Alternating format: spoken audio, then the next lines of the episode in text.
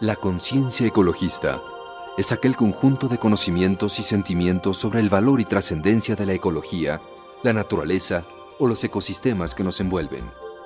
Resulta que se ha podido distinguir que hay personas que tienen conocimientos y sentimientos muy sencillos y básicos sobre su relación con la naturaleza. Cuando una persona muestra estas características primarias de conciencia ecologista, podemos considerar que se halla en un primer nivel de desarrollo de conciencia ecologista. Luego, cuando una persona adquiere mayores conocimientos, se puede considerar que han alcanzado un segundo nivel de desarrollo de conciencia ecologista que llamaremos conciencia ecologista preocupada.